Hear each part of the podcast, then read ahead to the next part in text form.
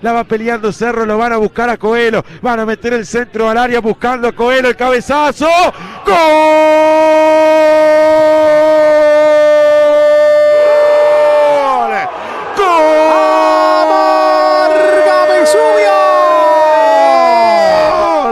Cerro lo buscaron a Coelho, pero apareció Cordaro para definir su alto en el área. Estaba escrito en la novela, estaba escrito en la historia que Cordara tenía que aparecer en el minuto 14 para encontrar el primero en el partido.